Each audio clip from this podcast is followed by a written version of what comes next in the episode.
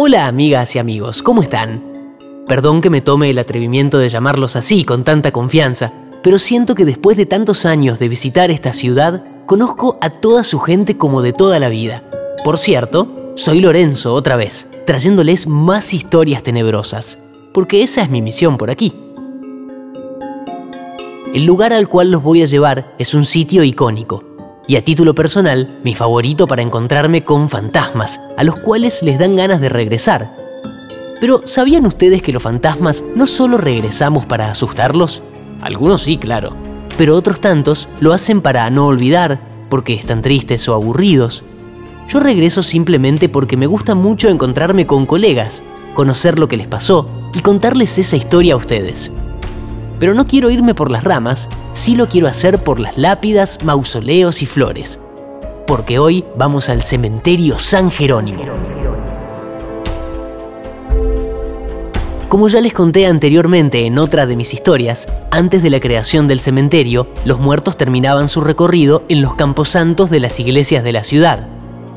Pero con la llegada del siglo XIX, la población comenzó a crecer y esa opción para enterrar a los muertos comenzó a traer problemas sanitarios. Imagínense. Esto se profundizó en dos momentos puntuales. En 1838, cuando una epidemia de escarlatina azotó la ciudad, y en 1843, cuando la viruela fue responsable de muchas muertes. En esos dos episodios, debo decir, me hice de muchos nuevos amigos, lamentablemente.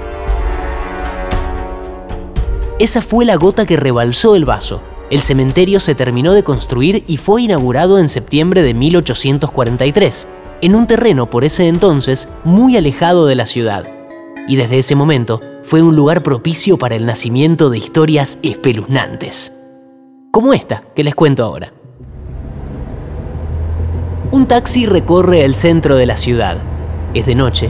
El chofer estudia con la mirada las veredas, buscando pasajeros hasta que por fin aparece uno, una mujer, alta, vestida con un abrigo oscuro y de tez pálida, que ni bien se sube, rápidamente expresa el destino final de su viaje.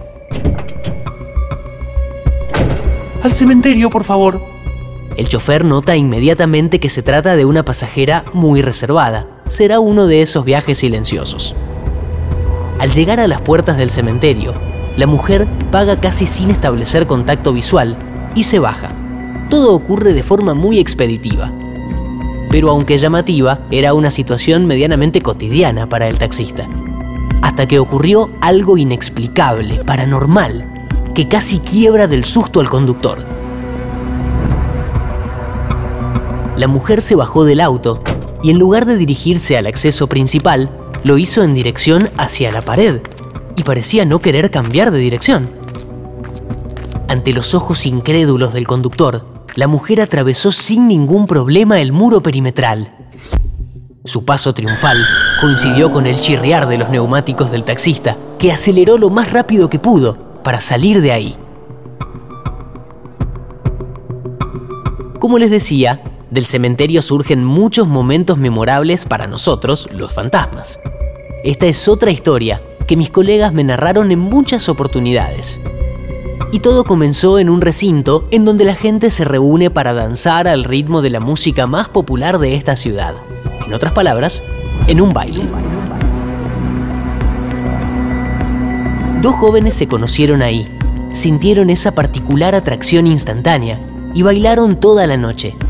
Ya en los últimos instantes antes de que saliera el sol, ella decidió volver a su casa e insistió en hacerlo sola.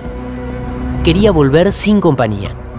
El joven ofreció en varias oportunidades acompañarla y la niña accedió. Al caminar, él notó como ella temblaba de frío, así que le prestó su campera y la colocó sobre sus hombros. Sintió que tenía el cuerpo helado. Hace frío, pero no para tanto, pensó el muchacho. A metros de llegar a su casa, la joven agradeció el gesto de haberla acompañado, le da un beso cariñoso en la mejilla y le dice que por favor la deje caminar esos últimos pasos sola. Él acepta, gira sobre sus pies y se va. Al día siguiente, el joven no podía parar de pensar en ella, así que con la excusa de recuperar su campera, volvió hasta la casa a la que había llegado en la madrugada anterior. Tocó el timbre. Dos personas, adultas, atendieron. El joven explicó la situación y el rostro de esos dos padres cambió. Le dijeron que a quien estaba describiendo claramente era su hija, pero que ella había fallecido unos años atrás.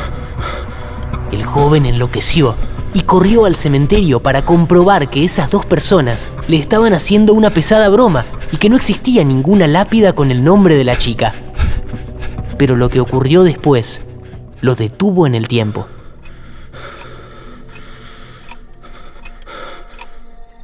Sobre la tumba real de la joven fallecida se encontraba algo arrugada, una campera gris, que el chico reconoció al instante. El cementerio San Jerónimo es alucinante, ¿no les parece? Y tiene tantas historias para contar. Tengo muchas más, pero me las guardo para después. Hasta la próxima.